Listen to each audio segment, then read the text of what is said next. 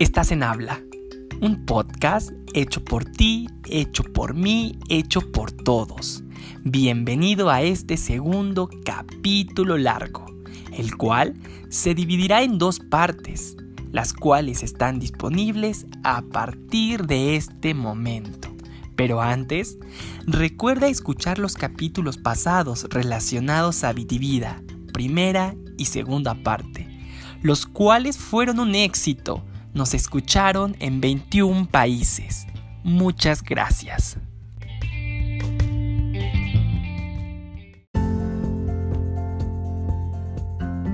Este podcast tratará de diversos temas. Cada 15 días se subirá un capítulo largo de un nuevo tema y en el inter de estos días un capítulo corto. Tendremos invitados de todas las nacionalidades, así como personas de todas las ocupaciones. Te invito a estar al pendiente de los temas en nuestra cuenta de Instagram. Búscanos como habla doble al final guion bajo me. Gracias.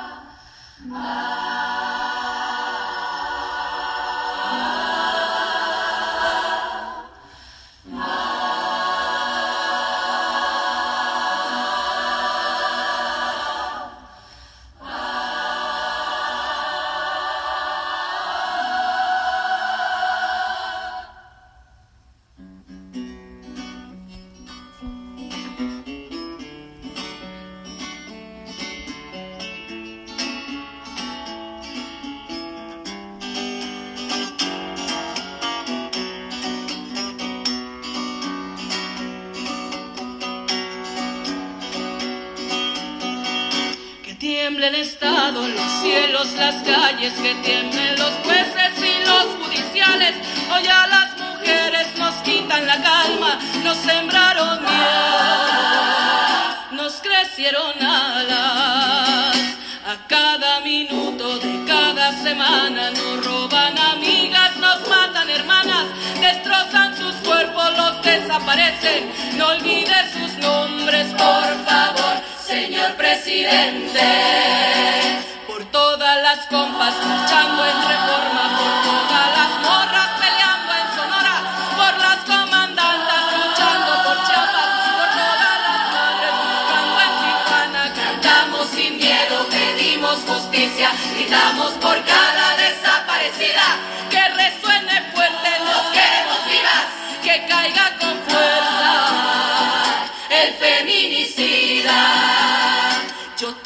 incendio, yo todo lo rompo. Si un día algún fulano te apaga los ojos, ya nada me calla, ya todo me sobra. Si tocan a una, respondemos todas.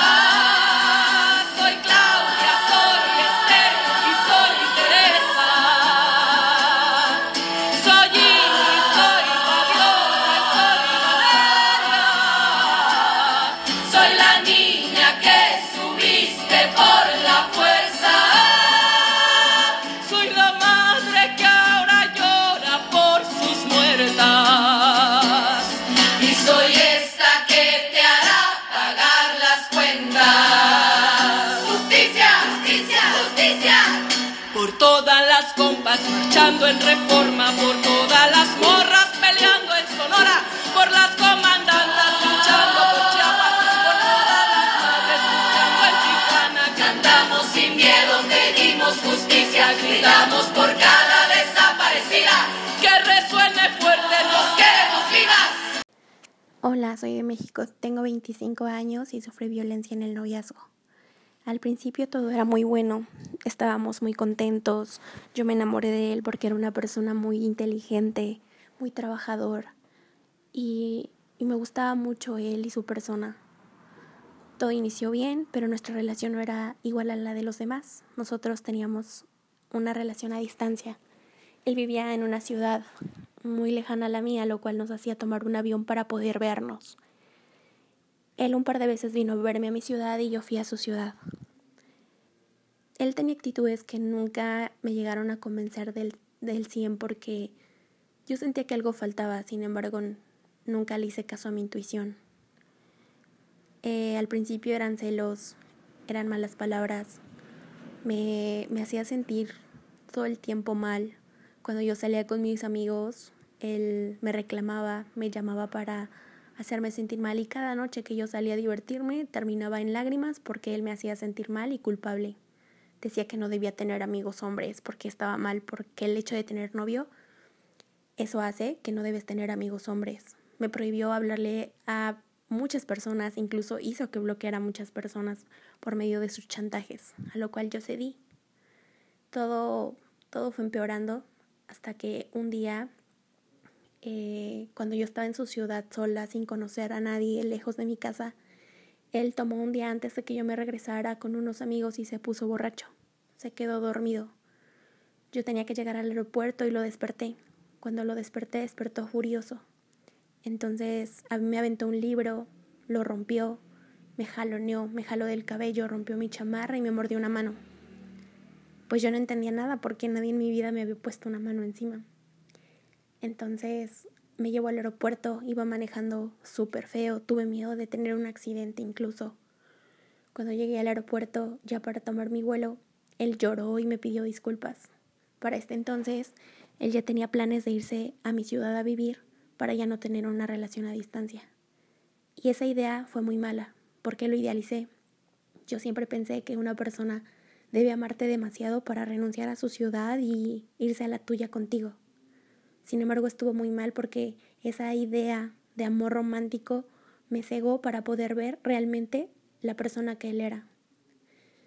Cuando él ya regresó a mi ciudad y se quedó a vivir, consiguió un empleo y todo empezó. Y siento que ahí fue cuando empezó la pesadilla. Ya fue cuando empezó a controlarme más, me celaba, llegó a criticar mi manera de ser, mi manera de vestir. Mi familia y amigos nunca lo aprobaron, Siempre me decían que había algo en él que no les gustaba. Sin embargo, yo no decidí escuchar. Continuamos nuestra relación y eran peleas diarias. Cada llamada era para reclamarme. Y todo, todo empeoró y hasta que una noche me golpeó. Estábamos con unos amigos. Se salió de control todo y él me amenazó. Me dijo muchas groserías. Me dijo que si no me iba me haría daño me, me ahorcó, me aventó. Yo no podía respirar hasta que, pues hasta que me liberé de él. Pasaron, pasaron algunas cosas, no, no, no podía irme del, del lugar por, por ese apego emocional que yo tenía hacia él, hasta que decidí que ya no más. Decidí que lo que él me había hecho estaba muy, muy mal. En el momento yo no sentía nada en el cuerpo, nada de los golpes ni nada hasta que llegué a mi casa y no pude dormir. Me metí a, bañar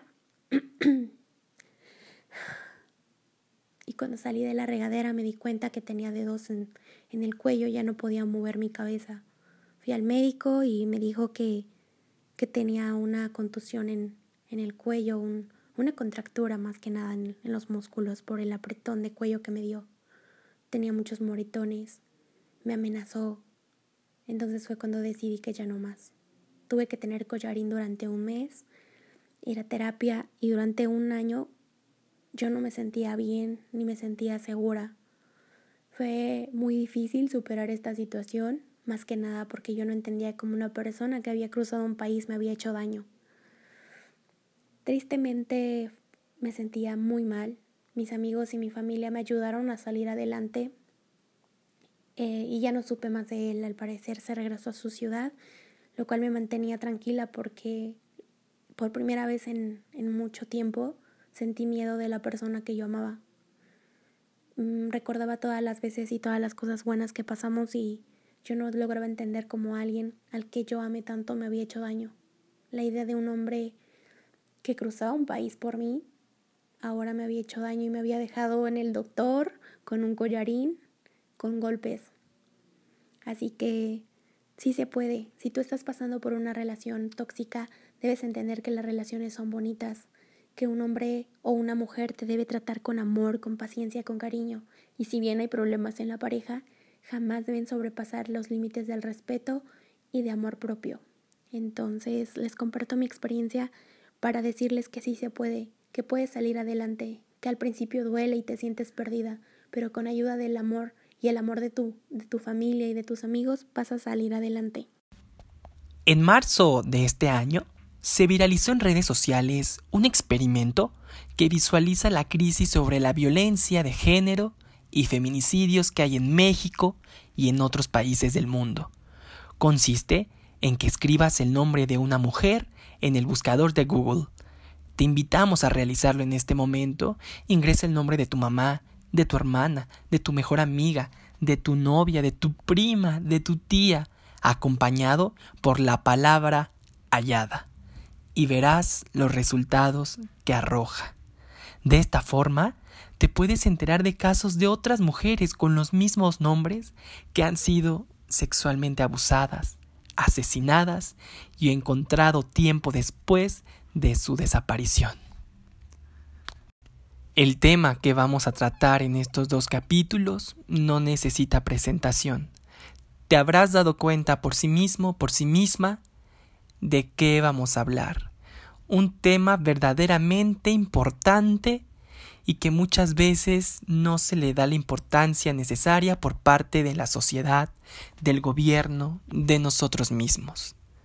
Si tú que me estás escuchando eres sensible a cierta información, te recomiendo no reproducir estos capítulos. Hablaremos sobre hechos y cifras reales de violencia contra la mujer encaminados en la relación de pareja. Para poder desarrollar este tema tendremos la participación de tres psicólogos diferentes, así como la participación de personas de Perú, de Ecuador, de Colombia, de Bolivia, de Chile, de Uruguay y de México. La participación especial de una chica que fue brutalmente violentada por su pareja sentimental. Quédate con nosotros. Hola, soy Carolina, soy chilena, tengo 30 años. Estuve en una relación amorosa en la que mi pareja sentía celos constantemente inclusive de todos los que me rodeaban. Llegué a alejarme de mis amigos y de mi familia. Pero afortunadamente logré darme cuenta de eso y salir de allí, trabajando mucho en mí misma y fortaleciendo mi autoestima. Si tú que estás escuchando esto sientes que te pasa algo parecido, aún estás a tiempo. Nunca es tarde para volver a empezar, crecer como persona y ser feliz. En el ámbito mundial, las Naciones Unidas definen la violencia contra la mujer como todo acto de violencia de género que resulte o pueda tener como resultado un daño físico, sexual o psicológico para la mujer, inclusive las amenazas de tales actos, la coacción o la privación arbitraria de la libertad, tanto si se producen en la vida pública como en la vida privada. De acuerdo a las últimas estadísticas, los mejores países para ser mujer son Suecia, Dinamarca y Canadá. De lo contrario, los peores países para ser mujer, lamentablemente tenemos a tres países de América Latina, Guatemala, Colombia y México. Las estimaciones mundiales publicadas por la OMS indican que alrededor de una de cada tres mujeres en el mundo ha sufrido violencia física y o sexual de su pareja o violencia sexual por terceros en algún momento de su vida. La mayoría de estos casos son violencia infligida por la pareja. En todo el mundo, casi un tercio de las mujeres que han tenido una relación de pareja refieren haber sufrido alguna forma de violencia física y o sexual por parte de su pareja en algún momento de su vida. Un 38% de los asesinatos de mujeres que se producen en todo el mundo son cometidos por su pareja masculina. En la página de la Organización Mundial de la Salud hay una serie de preguntas y respuestas respecto del aumento de la violencia contra la mujer durante la pandemia de COVID-19. Es decir, es un referente a que a nivel mundial el aislamiento provocó un aumento en la violencia contra la mujer. Algunas de las preguntas que se responden en la página oficial de la OMS son las siguientes. Mi casa no es un lugar seguro para mí. ¿Qué puedo hacer? Estoy preocupado por alguien que conozco. ¿Cómo puedo ayudar? ¿He causado un daño físico o psicológico a mi pareja y a mis hijos? ¿O tengo miedo de hacerlo? ¿Cómo pueden ayudarme? ¿Ha aumentado la violencia contra la mujer desde que inició la pandemia de COVID-2019? Esta respuesta la voy a leer tal cual en la página. La violencia contra la mujer es sumamente prevalente y la violencia de pareja es su forma más común. Durante las emergencias sanitarias, como la pandemia de COVID-19, la violencia contra la mujer tiende a aumentar. Aunque no hay muchos datos al respecto, según informes de diferentes países del mundo, entre ellas China, el Reino Unido y los Estados Unidos de América, parece que se ha producido un aumento considerable en el número de casos de violencia doméstica en relación con la pandemia de COVID-19. En informes de otros países se apunta a una disminución en el número de víctimas que solicitan ayuda debido a las medidas de confinamiento y al miedo a infectarse en los centros de atención sanitaria. Te invito a darle una revisada a esta página de internet para que si te encuentras en esta problemática puedas hacer algo. Iniciamos la primera participación con la licenciada en psicología Montserrat García, egresada de la UNAM, tiene 25 años y para nosotros es muy importante la parte psicológica del contra la mujer. Entonces, Montserrat, ¿te puedes presentar un poco? Dinos que, cómo te has preparado estos años para poder hablar de este tema, porque no eres una persona que estudió de un día para otro para hablar sobre esto, sino es alguien que se ha preparado para hablar de este tema. Montserrat, por favor, dinos más o menos cuáles son tus, tus últimos estudios recientes sobre la materia. Claro que sí, Misael. Buenas tardes. bueno, pues como ya dijiste, soy licenciada en psicología, egresada de la UNAM. Cuento con un diplomado en psicología forense y un diplomado en psicología criminal, ambos de igual forma por parte de la UNAM. De igual manera he tomado unos talleres sobre perspectiva de género y feminicidio y pues mi último curso fue sobre la trata de personas, la cosificación humana. Listo, Montserrat, es para que las personas que nos escuchen sepan que eres una experta en el tema. Y bueno, Monse, iniciamos con esta parte importante de tu participación. Montserrat, muchas personas eh, no sabemos o no saben cuál es la diferencia entre agresividad y violencia. Montserrat, ¿nos puedes explicar un poco, por favor? Claro que sí, Misael. Pues verás, usualmente tendemos a usar como sinónimos la palabra agresividad y violencia, ¿no? Sin embargo, hay unas pequeñas circunstancias que los diferencian una de otra. La primera, pues la agresividad es una conducta meramente innata, ¿no? Es una respuesta ante ciertos estímulos determinados del ambiente y que asimismo, pues, cesan ante ciertos estímulos igual muy específicos. Se podría decir que es biología pura, ¿no?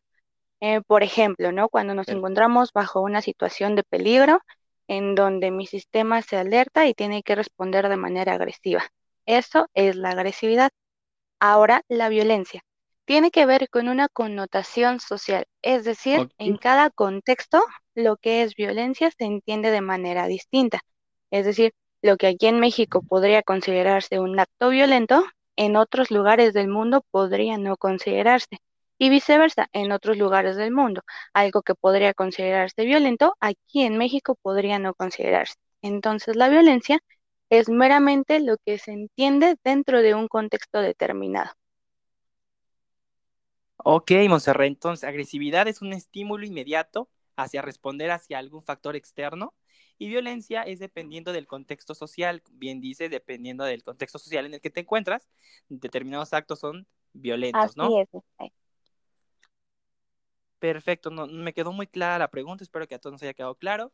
Y bueno, obviamente dentro de la violencia, que es el tema que vamos a tratar, hay diferentes tipos de violencia, Monserrat. Explícanos, por favor, cuáles son. Claro que sí. Mira, existen pues diversos criterios para catalogar la violencia. Por ejemplo, es posible catalogarla atendiendo a la modalidad, si es activa o pasiva, entendiendo el tipo de daño que se causa, al escenario, a la víctima, al agresor, etcétera, ¿no? Y bueno, una clasificación es muy importante para la comprensión de cada fenómeno. la violencia es esencialmente la misma, sin embargo, lo que cambia son las circunstancias en las que se expresa. Aquí vamos a hablar precisamente de cuatro tipos de violencia que son los que pues sufren más, con más frecuencia las mujeres que se encuentran dentro de una relación en donde hay mucha violencia. Eh, para empezar, pues voy a explicar lo que es la violencia física, que tiene que ver con una acción que causa o puede causar una lesión física, que puede ir desde un empujoncito hasta una golpiza muy extrema en donde se rompan costillas, incluso que pueda causar la muerte, ¿no? Existe la violencia emocional, que tiene que ver con una acción u omisión que causa o puede causar pues un daño psicológico. Suele valerse mucho del lenguaje tanto verbal como gestual y pues esto tiene muchas consecuencias a nivel psicológico. Eh, bueno, en realidad todo el tipo de violencia tiene bastantes consecuencias a nivel psicológico, sin embargo, esta es como bastante sutil, ¿no? A veces no solemos pues reconocerla tan fácilmente. Incluso algunos actos como el simple hecho de ignorar pueden considerarse violentos. Y pues hay otros hasta, por ejemplo, no sé, insultar, humillar, este, pues a muchas personas las menosprecian, no no todo tiene que ver, pero como te digo, con el uso del lenguaje y lo gestual. Aquí todo claro.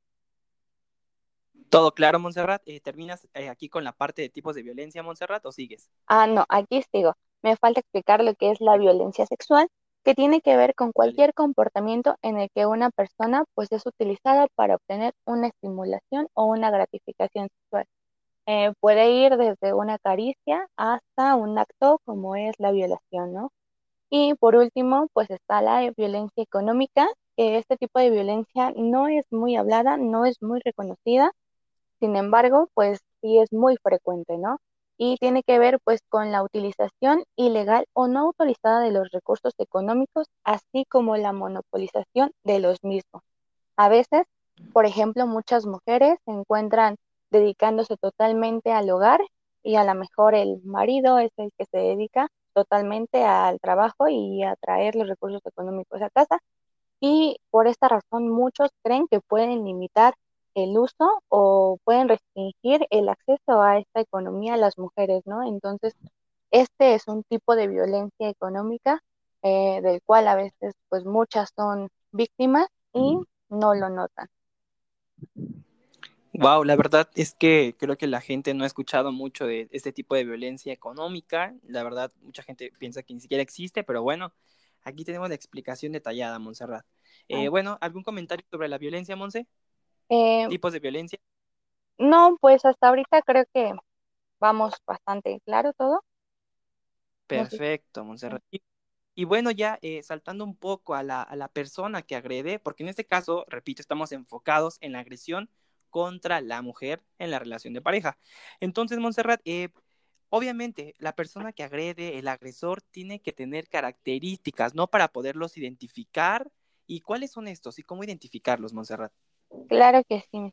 Pues, como dices, usualmente tienden a responder de maneras muy específicas los agresores, ¿no? Entonces, algo muy, muy, muy característico de estos, de estas personas, pues son los prejuicios y las creencias machistas que se han visto reforzadas a lo largo de toda su vida, ¿no? Socialmente, eh, pues vemos mucho como la ideología de la superioridad del hombre sobre la mujer, pues se ha visto bastante, bastante reforzada, ¿no? En donde incluso la manera en la que se ve a los hombres es como los fuertes, los que tienen el control, los que pueden tener el poder, etcétera, ¿no? Entonces, este tipo de ideología, como te digo, pues ha sido bastante reforzada dentro de los de las creencias de los victimarios y pues es una característica muy, muy, muy, eh, muy, muy importante para reconocerlo. Igual, pues tienden a utilizar de manera habitual la violencia como una forma eficaz de resolver los problemas. Es decir, no solo son o no solo suelen utilizar la violencia dentro de casa, también tienden a utilizar la violencia en contextos laborales, en contextos sociales, en contextos eh, escolares incluso, ¿no? Entonces, es fácil reconocer que las personas eh, o los victimarios pues tienden a utilizar este tipo de respuesta para obtener lo que ellos quieren, ¿no? La, el uso de la violencia pues puede traer que tal vez el reforzador pues sea inmediato, ¿no? El, a lo mejor el utilizar yo un golpe, dejar, dar un cachetadón, pues me va a traer como de manera inmediata el conseguir una paleta, ¿no? Tal vez. Eh, también puede ser que nos ayude a evitar algún tipo de castigo, ¿no? Entonces, pues no lo sé, a lo mejor yo golpeo y evito que, que me, que me dejen encerrada tres días en mi casa, ¿no? Entonces, Claro. por eso también es que el uso de la violencia pues puede verse reforzada y como te digo, no solo se limita a, a ejercer en un solo contexto, sino se puede dar en muchísimo. También, eh, ¿no? Sigue, sigue. ah, ok. Eh, también tienden a pues ser personas que se irritan de manera muy, muy sencilla. Y bueno, esto suele facilitar el disparo de conductas violentas. También son personas que suelen tener un bajo nivel de tolerancia a la frustración y un escaso repertorio de habilidades de comunicación.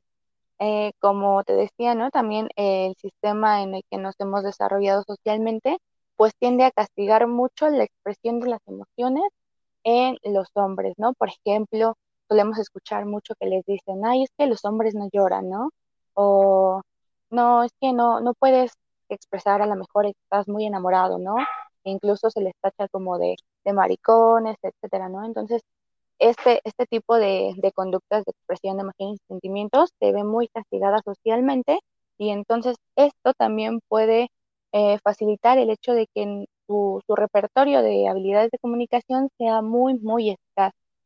Eh, también son personas que pueden tener un bajo control de impulsos y también eh, suelen percibir la vulnerabilidad de la víctima, ¿no? Es decir, eh, tienden a pues observar cuando una mujer pues es más sencillo de controlar o más sencillo de manipular y pues se acercan más fácilmente a ellas, ¿no? Y otra cosa que es como muy importante resaltar es que el consumo de alcohol y o drogas eh, es un facilitador para eh, la aparición de conductas violentas, ¿no?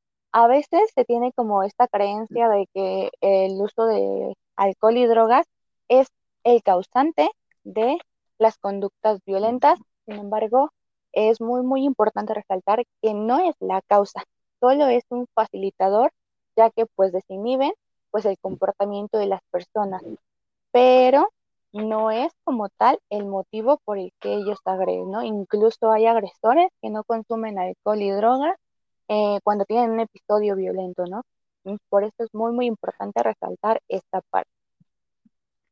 Claro, Monserrat, es muy importante aquí hacer un paréntesis que la verdad, o sea, todas las personas hagan un escáner de los de los hombres que tengan a su alrededor, esposos de sus tías, de sus, de sus hermanas, etcétera. Y creo que más de uno que nos acaba de dar Montserrat y es muy importante si notamos alguna, alguna de esas características en una persona, pues estar al pendiente de, esta situación. Y bueno, Monse, la siguiente parte la vas a responder en la siguiente cápsula psicológica y va a ser el síndrome de la mujer maltratada. Hola, tengo 26 años, soy de la Ciudad de México y mantuve una relación por dos años donde sufrí violencia psicológica y física. Al inicio de la relación todo estaba bien. Él es un tipo mujeriego y eso a mí me causaba mucho conflicto. Empecé a reclamarle, a exigirle y obviamente él nunca iba a aceptar y eso ocasionaba que discutiéramos constantemente. Él tenía control sobre mí, no le gustaba que yo saliera de noche con mis amigas, que usar escotes o vestidos si él no estaba presente. Incluso si alguien me pretendía, eso le causaba mucha molestia. Las peleas fueron incrementando de intensidad. Recuerdo mucho la primera que tuvimos súper fuerte. Fuimos a un concierto, tomamos, él estaba ebrio cuando regresamos a la casa donde dormimos. Eh, me dijo al estar teniendo relaciones sexuales que yo solamente era su puta y que solamente servía para eso. Lloré muchísimo hasta quedarme dormida y cuando despertamos le reclamé. Eso a él no le gustó para nada. Empezamos a discutir, mm, me jaloneó y después se tranquilizó. Me pidió perdón y me dijo que solamente había sido el frenesí del momento. Cuando llegué a mi casa me metí a bañar y me di cuenta que todo mi cuello y parte de mis hombros estaban plasmados sus dedos. Eran moretones y tenía la forma de sus manos. Lo pasé por alto y continué. En otra ocasión planeamos un viaje. Yo lo pagué. Fuimos más a fuerza porque no estábamos muy bien. Llegando allá tratamos de estar tranquilos, disfrutar los momentos y dos días antes de regresarnos a la Ciudad de México teníamos que trasladarnos de un lugar a otro en una camionetita. Le robaron sus maletas y en ese momento empezó a patear las mías, empezó a gritarme enfrente de todo el mundo, se puso como loco, me dio muchísimo miedo. Yo estaba en un lugar lejos de mi familia, sola, no sabía qué hacer. Llegamos a la habitación, se encerró, no me dirigió la palabra para nada. Al llegar aquí a la Ciudad de México en el aeropuerto me dejó sola y a partir de ahí decidí no hablarle más. Meses después empecé una relación con otra persona. Él se enteró, me buscó nuevamente y yo no acepté. Me dijo que que los hombres solamente me usaban para tener sexo y que nadie iba a quererme, que no fuera ilusa. Inconscientemente empecé a creerme esas palabras, me alejé de mi familia, me alejé de mis amigos, empecé a tener síntomas físicos, empecé a tener ansiedad y eso hizo que despertara, que buscara ayuda y actualmente estoy trabajando todavía para poder no repetir ese patrón. Es un proceso duro y lento, pero sí se puede. Iniciaremos con México, uno de los países en América Latina más violentos para ser mujer. Según la encuesta nacional de seguridad pública urbana, publicada en marzo del 2020, las ciudades con mayor sensación de inseguridad fueron Ecatepec de Morelos, Uruapan, Coatzacoalcos, Fresnillo, Iztapalapa y Villahermosa. La percepción de inseguridad siguió siendo mayor en el caso de las mujeres con 78.6%, mientras que para los hombres fue de 67.2%. Alerta de violencia de género contra las mujeres consiste en un conjunto de acciones gubernamentales de emergencia para frenar y erradicar la violencia feminicida y o la existencia de un agravio comparado que impida el ejercicio pleno de los derechos humanos de las mujeres en un territorio determinado, municipio o entidad federativa. ¿Cuántas alertas de violencia de género contra las mujeres se han declarado? Tenemos bastantes en México, en el Estado de México, Morelos, Michoacán, Chiapas, Nuevo León, Veracruz, Sinaloa, Colima, San Luis Potosí, Guerrero, Quintana Roo, Nayarit y Veracruz. Al día de hoy hay nueve procedimientos en trámite. Campeche, Ciudad de México, Coahuila, Durango, Jalisco, Oaxaca, Puebla, Yucatán y Zacatecas.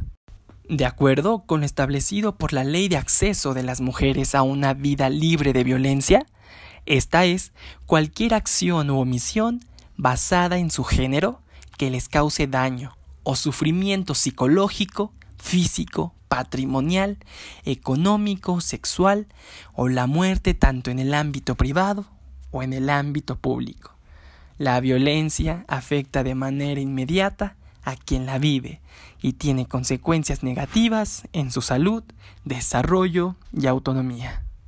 A pesar de la fuerza que cobra el movimiento feminista en México, los asesinatos de mujeres continúan sucediéndose de manera alarmante en todo el país. Para esto, tendremos las cifras que a continuación les vamos a mencionar, las que son verdaderamente alarmantes.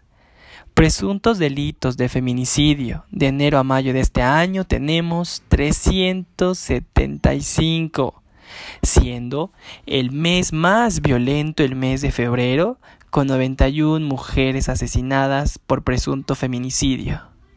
Ahora, presuntas víctimas mujeres de homicidio doloso.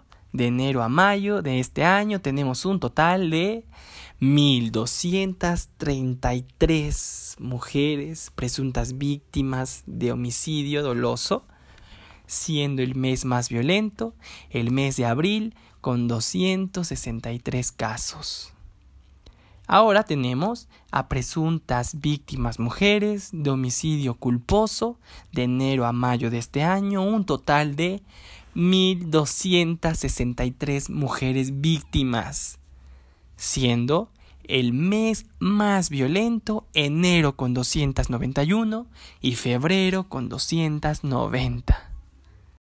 En el caso de presuntas víctimas mujeres de lesiones dolosas, de enero a mayo de este año tenemos un total de 23.460, siendo el mes más violento el mes de marzo con 5.421 y febrero con 5.351 víctimas.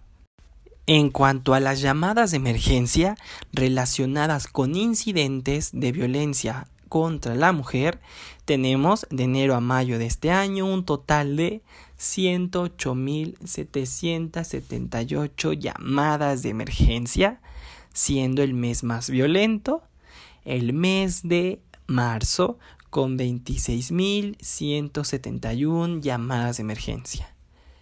Ahora, los estados más violentos, de acuerdo a las cifras que les estamos dando a conocer, son Puebla, Morelos, Nuevo León, Baja California, Chihuahua, Ciudad de México, Quintana Roo, Guanajuato, Sonora y Estado de México. La fuente el Secretariado Ejecutivo del Sistema Nacional de Seguridad Pública. Y a continuación tenemos a la licenciada en Ciencias Políticas y Administración Pública Jessica Rosales, la cual va a complementar esta parte de información sobre la violencia en contra de la mujer en México. Y bueno, ella trabaja de asistente de investigación en la Cátedra UNESCO de Derechos Humanos de la UNAM. Hola Jessica, ¿cómo estás? Hola Misael, muy bien, gracias. Muchas gracias por atender este, esta, esta pequeña entrevista. Sabes que es un tema bastante, bastante importante. Eh, y bueno, eh, desde, desde lo que tú estudiaste para esta entrevista, ¿qué, hace México para atender eh, a las mujeres violentadas, Jessica? Bueno, México ha implementado diversas acciones para atender la violencia de género. Entre ellas se destacan los centros de justicia para las mujeres. Actualmente en el país hay 48 centros en 28 estados de la República estos son instancias gubernamentales del Poder Judicial y organizaciones de la sociedad civil que brindan servicios de manera interdisciplinaria, coordinada a mujeres víctimas de violencia, además de brindar también los apoyos a sus hijas e hijos que están bajo un mismo techo con la finalidad de garantizarles el acceso a la justicia. Eh, se ofrecen servicios multidisciplinarios, tales como la atención psicológica, la médica y jurídica, albergues temporales, y talleres de empoderamiento social y económico para apoyar a las mujeres que han decidido salir del círculo de la violencia. También a nivel estatal y municipal se encuentran los institutos o las secretarías de la mujer, que son instancias que se encargan de dar atención a las mujeres, en donde se brindan, se brindan servicios de primera atención, intervención en crisis, orientación, asesoría jurídica, refugio y canalización para mujeres, sus hijas e hijos. Además, se encuentra el Sistema Nacional para el Desarrollo Integral de la Familia, o mejor conocido como el DIF. Eh, este presta también servicios de asistencia social, orientación jurídica y diferentes actividades para el desarrollo y beneficio de los menores en riesgo, las mujeres y también de distintos grupos vulnerables. Eh, por otra parte, creo que también es importante mencionar que existe un fuerte trabajo desde la sociedad civil para brindar apoyo a las mujeres.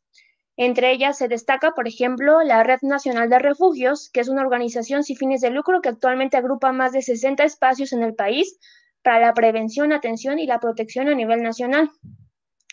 Por último, también es importante mencionar eh, a la Ley General de Acceso a las Mujeres a una vida libre de violencia, creada en el año 2007. Esta es única en su tipo, ya que no existe una ley parecida en el mundo como esta ley. En ella se establece la coordinación entre la federación, los estados y los municipios para prevenir, sancionar y erradicar la violencia contra las mujeres, así como garantizar a las mujeres su acceso a una vida libre de violencia como un derecho. Eh, en esta ley se mencionan los distintos tipos y modalidades de violencia contra las mujeres. Eh, los tipos están el psicológico, la física, la patrimonial, la económica y la sexual.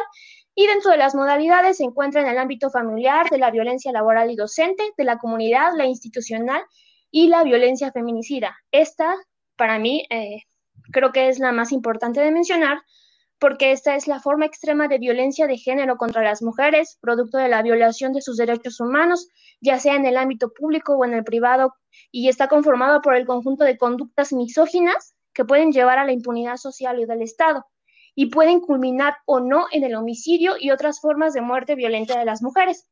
Es decir, que la violencia feminicida es todo este conjunto de acciones en contra de la mujer a través de la violencia de género, pero que no necesariamente puede culminar en un feminicidio.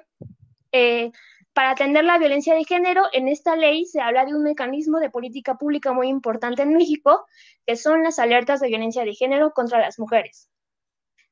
Perfecto, la verdad es, muy amplia la, gama y la variedad que hay para la defensa de los derechos de las mujeres. Y bueno, una pregunta un poco. Yo ya hablé eh, eh, antes sobre la alerta de género, Jessica, entonces, ¿qué nos podrías decir tú sobre la alerta de género que existe en nuestro país? Sí, claro. Bueno, también es importante decir que el alerta de género es un mecanismo también único en nuestro país y podría definirse como el conjunto de acciones gubernamentales de emergencia para enfrentar y erradicar la violencia feminicida en un territorio determinado, ya sea esta ejercida por los individuos o por la propia comunidad. Para que se decrete una alerta de género en un estado del país, debe ser solicitada por, por alguna organización de la sociedad civil o por parte de la Comisión Nacional de Derechos Humanos o de las comisiones estatales. Y después se necesita pasar por un largo proceso técnico de investigación y de estudio. Cuando se determina declarar la alerta de género, se debe indicar los municipios en los que se debe de poner mayor énfasis. Una vez que se declara, se debe de cumplir con una serie de medidas de prevención, seguridad, justicia y reparación del daño. Eh, bueno, para darnos un contexto de cómo están las alertas de género en el país, a la fecha, han sido declaradas 22 alertas de género para 19 estados. Wow, bastantes, la verdad. Sí, es casi la, mayor parte del país. Sí, y, bueno, Jessica, eh, la pregunta que le hago a las chicas que participan con nosotros, que son de diferentes países, eh, ¿tú te sientes segura siendo mujer eh, en México?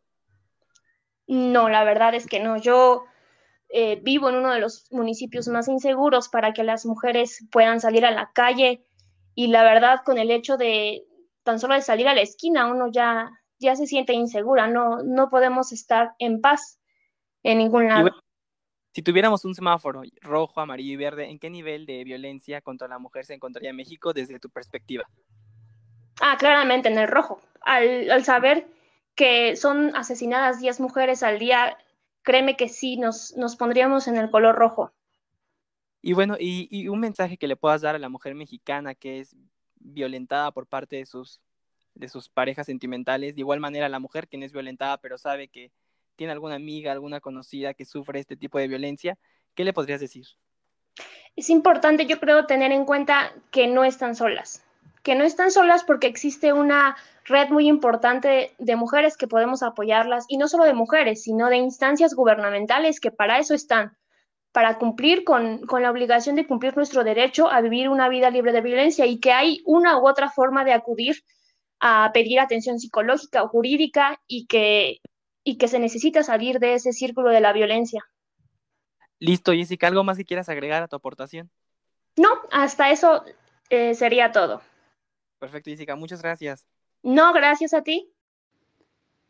Hola, tengo 22 años y soy de Perú. Estuve en una relación donde mi expareja me insistía mucho para tener relaciones sexuales o me insistía bastante para hacer cosas dentro de la relación sexual que yo no estaba interesada. Yo creí que esto era normal o que estaba bien si finalmente no me hacía caso. Después de un tiempo me di cuenta que esto estaba afectándome bastante emocionalmente y que estaba afectando bastante la relación que tenía con mi expareja. Hablé con él y finalmente lo entendió. Nos costó mucho retomar la confianza porque las cosas cambiaron radicalmente. Si tú estás en una relación de pareja y estás pasando por una situación similar, tienes que saber que la violencia sexual dentro de las parejas existe. Puedes ayudar a tu pareja a entender esto si, habla con, si hablas con él, ya que vivimos en una sociedad que ha normalizado bastante este tipo de abusos. Recuerda que no estás sola en esto. Y en este segmento nos acompaña la señorita bachiller en Derecho, Medali Lurita, desde Trujillo, Perú, egresada de la Universidad Nacional de Trujillo. Hola Medali, ¿cómo estás? Buenas tardes, Misael. Muchísimas gracias por la invitación. Perfecto, Medali.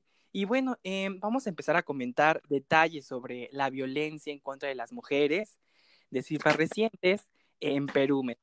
Entonces, bueno, iniciamos un poco a hablar del contexto. Eh, ¿Qué hace Perú?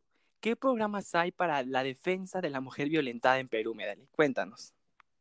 Bueno, para contarte acerca de la realidad de la violencia contra la mujer, es preciso señalar que como un órgano constitucional dentro del Poder Ejecutivo que se encarga de las diversas áreas de desarrollo del país, tenemos a los ministerios.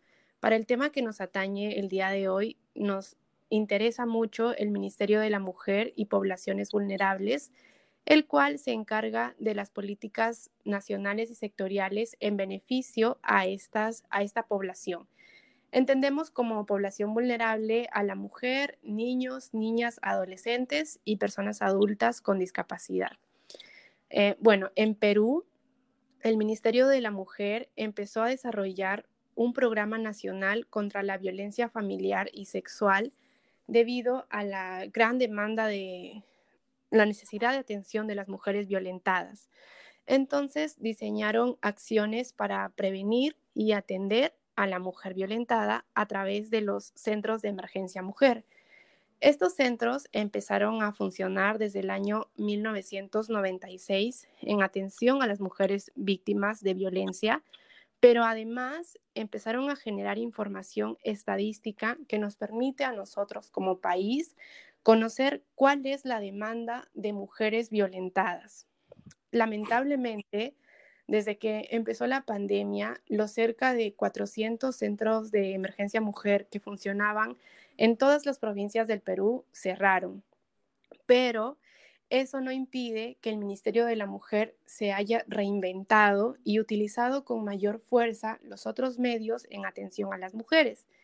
Tenemos así a la línea 100 y al chat 100. Estas son líneas gratuitas en las que las mujeres violentadas pueden llamar o a través de su teléfono móvil ingresar a la página chat 100 para ser atendidos por profesionales los cuales trabajan directamente con el Ministerio Público y con la Policía Nacional. Déjame contarte sobre las cifras. Mira, en Perú, eh, antes de la pandemia, se recibían al mes cerca de 12.000 llamadas a la línea 100, pero durante la cuarentena esta cifra aumentó en un 43,2%, que es alarmante porque apenas vamos siete meses del año. Mira, para el año 2019 se atendieron o se dieron en Perú 166 feminicidios y 404 tentativas de feminicidio. Esta información es de acuerdo al Observatorio Nacional contra em, las Mujeres e integrantes del grupo familiar. Wow. sí, demasiado. Y a lo que va del año, se han presentado 47 casos de feminicidios, siendo el más grave uno que ocurrió al sur de Perú en un departamento llamado Ayacucho, en donde un hombre mató a su pareja con un arma de fuego y después mató a la hijita de dos años y a la hermana de 13 años, que es totalmente lamentable. Pero los feminicidios no son lo único que ha estado ocurriendo en Perú en este tiempo, sino también las violaciones, se han registrado 226 violaciones, de las cuales 132 han sido menores de edad. Esta información es de acuerdo a la página oficial del Ministerio de la Mujer, lo cual es totalmente alarmante. Y bueno, eso es lo que tengo para decir. Wow, Medali. Y por ejemplo, si tuviéramos un semáforo verde, eh, amarillo y rojo, ¿en qué color se encontraría Perú de acuerdo a lo que tú estudiaste respecto a la violencia contra la mujer? Ahorita estamos en rojo.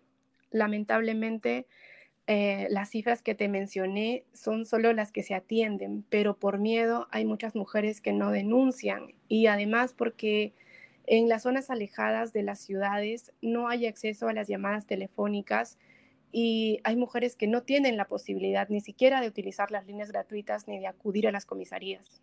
Claro, es súper importante esto, no lo habíamos mencionado, pero tienes toda la razón. Hay mujeres que ni siquiera saben que tienen derecho a denunciar a sus agresores.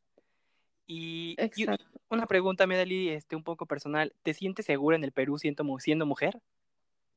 No, no, no me siento segura porque lamentablemente la violencia no solo es física o sexual, sino también eh, psicológica. Y desde que uno sale a la calle, una mujer eh, vestida de manera común, sientes que alguien viene atrás tuyo, que te puede eh, hacer daño, te da miedo. O sea, salir sola es un peligro.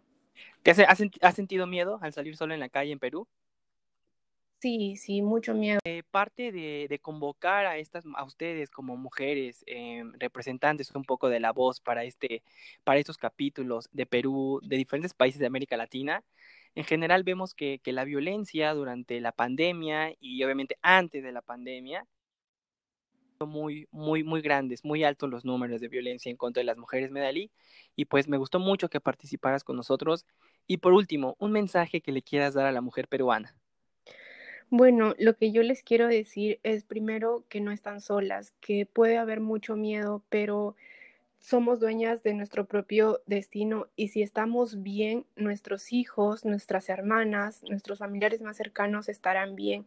No tengan miedo a denunciar. La policía, el Ministerio Público, el Poder Judicial están atendiendo directamente los casos de violencia, por lo cual pueden acercarse y y hacer frente a esa situación de violencia. Y también invito a las personas que conocen de casos de violencia a compartir en sus redes sociales información sobre los números de atención, por ejemplo, los de la línea 100 y la línea 105 de la Policía Nacional, para que puedan socorrer a las mujeres violentadas y si tienen la posibilidad grabar, ya que esos videos pueden servir de evidencia en un proceso judicial futuro para que sean condenados los agresores que violentan a nuestras mujeres.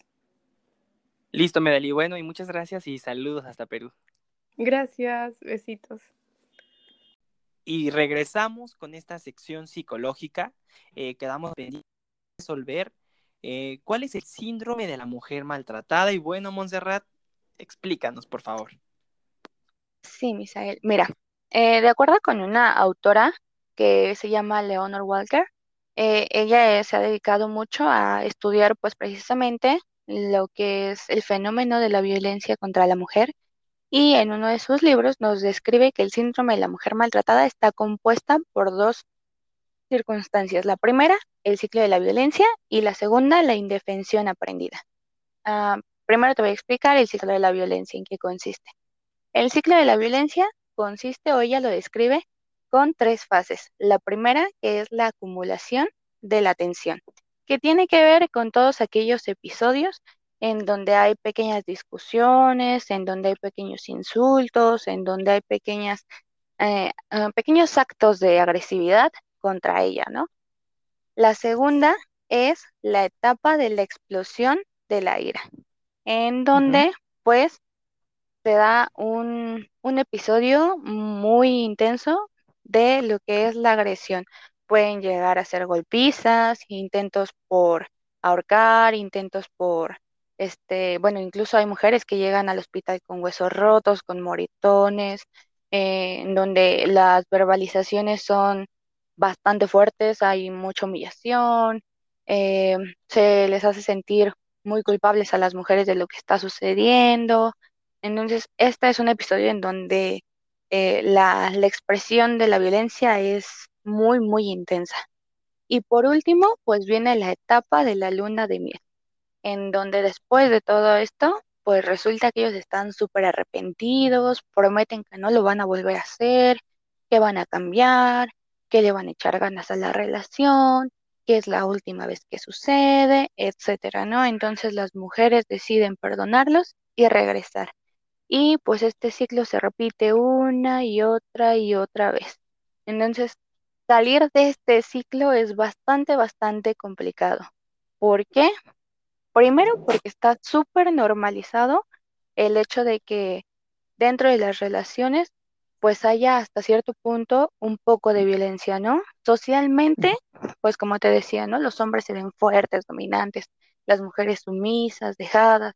Entonces, el comportamiento que se espera socialmente por parte de un hombre, hasta cierto punto es un poco agresivo, ¿no?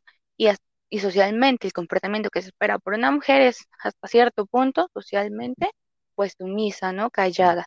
Entonces, cuando se encuentran dentro de este círculo, pues las mujeres creen que pues es normal, ¿no? O sea, que tal vez a todas nos pasa, o pues tal vez he escuchado que a mis amigas también les han gritado, les han dicho pues cosas ofensivas, o he visto incluso, ¿no? En mi casa tal vez que pues que mi mamá hasta cierto punto pues también ha vivido este tipo de cosas, eh, los hombres también, ¿no? O sea, reproducen también el hecho de que pues también a lo mejor mi papá, pues así trata a mi mamá, ¿no? Mis hermanos así se dirigen hacia sus novias. Entonces, también pues lo van normalizando, ¿no? Lo van aprendiendo y pues lo van reproduciendo. Entonces, o una de dos, se, se trata de, de sacar a la, a, la, a la víctima desde un inicio, cuando uno empieza a notar que están estos patrones y se intenta sacar a la víctima con ayuda psicológica, con redes de apoyo, etcétera, o ah, tiene que suceder un evento lo suficientemente aversivo para ella para que pues ella pueda como notar o darse cuenta de que está viviendo algo que está poniendo en peligro su vida, ¿no? Y te interrumpo aquí un poquito, Monse. Sí, dime, eh, dime. A, este, a esto me parece muy importante porque las participaciones que tendremos en estos capítulos se dan hasta el momento, como bien tú dices, hasta un acto que fue como el, el mayor acto de violencia que percibió la mujer respecto de su agresor y fue cuando dijeron, ya basta, y, y es horrible, van a escuchar en estos que a una chica le enterraron un cuchillo en, el, en la pierna, ¿no? A otra la, la otra chica violencia sexual. Entonces tiene que pasar un evento fuertísimo para que ellas se den cuenta que definitivamente tienen que escapar de ahí. Y creo que en la mayoría de los casos es hasta este momento y nunca es durante, siempre es hasta un momento de violencia extremo, ¿no, Monse? Así es, Misael, porque te digo, como hasta cierto punto está normalizado socialmente el hecho de, de tener como este tipo de relaciones un tanto violentas, ¿no? En donde tal vez discutimos, en donde a lo mejor sí me dio un empujoncito, pero no pasa nada, en donde a lo mejor sí me apretó, pero pues es normal, o sea, tenemos normalizado ese tipo de, de conductas que creemos que, o sea, que no está pasando nada. Pero algo muy, muy importante también es que la violencia siempre, siempre, siempre va a ir en aumento. Es decir, no desde el primer instante te van a soltar un, un cachetadón, ¿no? O sea, a lo mejor al principio solo empieza con, con verbalizaciones que son, resultan ofensivas o a lo mejor inicia con, por ejemplo, esas miradas que luego hasta nuestras mamás nos hacen así como de ya deja de hacer eso, ¿no?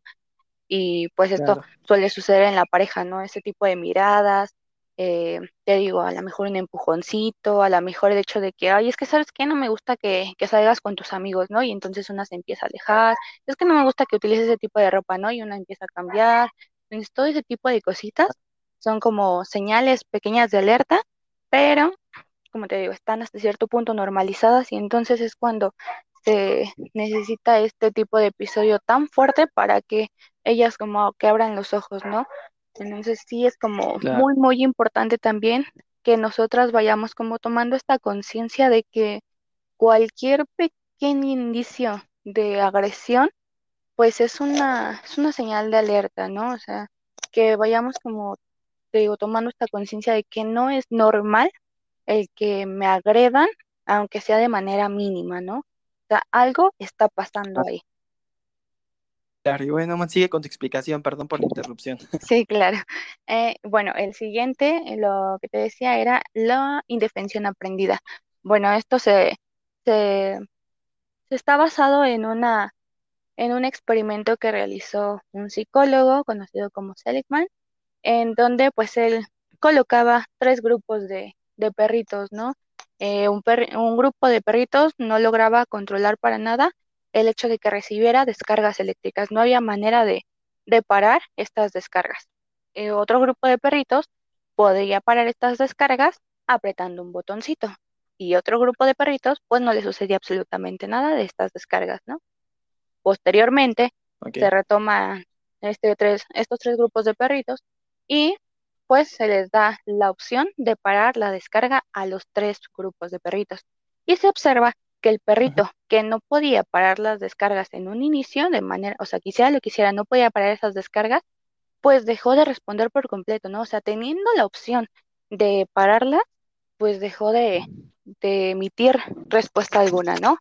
Entonces, posteriormente, pues se empezaron a hacer análisis ahora en humanos y pues se llegó a la conclusión de que lo que sucede con las mujeres víctimas de violencia pues es algo muy, muy parecido, ¿no? Entonces, cuando las mujeres víctimas de violencia se encuentran dentro de una relación en donde hay violencia, pues a veces ellas intentan tal vez eh, pedir, por ejemplo, en un principio, ¿no? El hecho de hablar con la pareja y pedir que, que pare, ¿no? Entonces, no hay manera de que pare con una, o sea, solamente hablando, ¿no?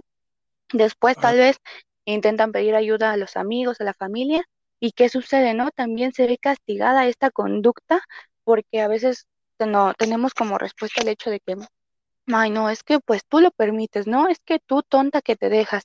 Y es que, pues no sé, incluso por ejemplo hay familias, ¿no? Que te dicen, no, pues es que ni modo es tu marido y te tienes que aguantar, ¿no?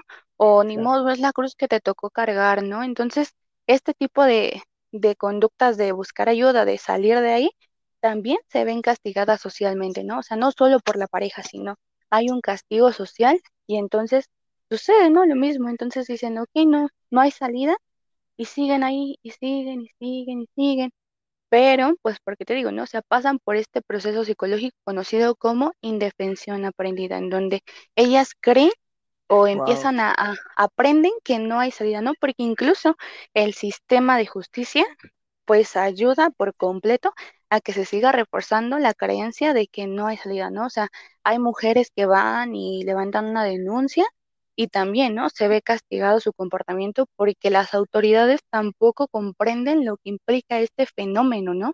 Entonces también es así como de, ay señora, pues es que si no hay marcas físicas no podemos hacer nada, ¿no? O ay señora, pues es que ya lo ha venido a demandar varias veces y siempre termina perdonándolo, ¿no? o ay señora, pues es que tenemos cosas más importantes, ¿no? Y se les va dejando, ¿no? Y, no se le toma la importancia que debería. Y pues entonces, como te digo, ¿no? Todo, todo va castigando el comportamiento de buscar ayuda, de salir, y pues ellas dejan de, de buscar y entonces se quedan ahí haciendo nada con su agresor. ¿Y me explico esto? Claro, perfecto. ¿Algo más que agregar? No, Misael, creo que hasta ahorita, pues si no hay ninguna duda, entonces vamos bien. Y bueno, aquí un análisis igual, vayan revisando las personas que tienen cercanas, quién cabe en estas características y de nueva cuenta, son más de una las personas que encuadran en este tipo de conductas, ya sea por parte de ser agresor o de la mujer violentada. Entonces, pues no, tenemos que normalizar la violencia. Y bueno, Monse, la tercera parte de esta sesión psicológica la vas a responder más adelante y dejamos la incógnita. Consecuencias psicológicas del maltrato. Entonces, de la mujer maltratada. Entonces, más adelante la respondemos, Monse. Ok, Misa, en la siguiente cápsula hablamos sobre las consecuencias psicológicas que nos deja el maltrato. Solo una cosa que me gustaría agregar antes de terminar. Me gustaría también que hiciéramos una pequeña reflexión acerca de qué hacemos nosotros cuando una amiga, una compañera, una tía, sobrina, lo que sea, se acerca con nosotros y nos cuenta su problema, ¿no? Hola, tengo 24 años, soy de la Ciudad de México y sufrí violencia durante el noviazgo. Todo empezó con discusiones. Al inicio era normal, toda relación tiene discusiones, pero fueron incrementando a un punto de llegar a insultos. Después de los insultos, eh, él llegó a tomar decisiones por mí, decisiones que yo no quería en el ámbito escolar o en el ámbito de mis amigos, hasta que esas discusiones, esas decisiones se volvieron peleas, eh, se volvió maltrato físico, llegó a haber jaloneos, marcas, cachetadas, golpes. Y yo la verdad es que tenía tanto miedo de, denunciar, las personas a mi alrededor se dan cuenta. Eh, hubo denuncias por parte de mi entorno para, para decir que él me estaba violentando y cuando llegaba el momento de que yo declarase, pues obviamente lo negaba todo porque tenía miedo a que él tomara represalias más grandes o que le hiciera daño a mi persona, a mi integridad, a mi familia, a mis amigos. Entonces, no estás sola. Creo que si todos te lo están diciendo es porque debes de abrir los ojos inmediatamente. A continuación tenemos a María Fernanda, boliviana, 17 años. ¿Cómo estás? Muy, pero muy bien, Misael. Muchas gracias por la invitación. Y bueno, aquí un pre, un pre es que pues es la más joven que participa con nosotros en estos capítulos. Y aquí un pequeño paréntesis. A veces la mayoría de las personas no, no conocemos mucho de Bolivia. Creo que es un país que, que no tiene como muchas noticias de violencia, al parecer, eh, de atentados, de violencia, etcétera. Entonces, eh, a mí se me hace muy interesante tu participación porque mucha gente a veces no sabe que también Bolivia, a pesar de que no es muy nombrado en la televisión, en las noticias, también tiene problemas de violencia en contra de la mujer. ¿Te parece, Fernanda? Me parece perfecto hacer escuchar la voz de las bolivianas que vivimos el día a día. Así que increíble. Iniciando, a ver, las cifras más recientes que tengas de violencia en contra de la mujer boliviana. Mira, esta situación de cuarentena ha hecho que los casos de denuncias crezcan un montón. Estamos hablando de que han, han habido más de 50 feminicidios y eso es, eso es una cifra muy grande y más de 3.100 casos que, que se han denunciado de violencia intrafamiliar. O sea, aquí en Bolivia es muy, pero muy común que veas el, el, hecho de que el esposo siempre le esté, esté violentando sobre la salud, no solamente de su esposa, sino de sus niños. Y todo esto ha sido denunciado y te estoy hablando de los últimos tres meses que hemos estado en cuarentenados.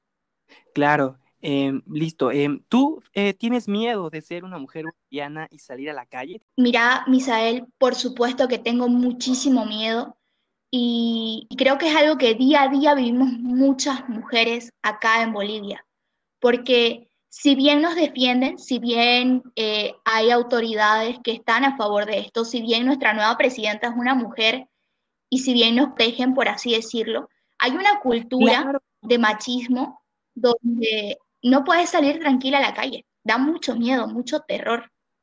Claro, había olvidado por completo que Bolivia tenía una presidenta mujer. ¿Qué, qué, qué, representa para esto, eh, para las mujeres bolivianas? ¿O para ti qué representó esto? Mira, eh, su llegada a la presidencia fue, yo creo que eso sí fue mundial, todo el tema de que hubo acá en Bolivia eso sí fue mundial aquí en Bolivia. completamente orgullosa. porque y más para un país pues de América Latina, creo que sí fue un gran paso que, que ya tengan una presidencia. Muy, muy criticado, pero la gente eh, del mismo modo le apoya, porque uno es una mujer fuerte, una mujer determinada, okay. que está sacando la cara por los bolivianos. Y el hecho de que sea mujer. Claro, entonces tú te sientes orgullosa por tener a una líder, tu presidente mujer.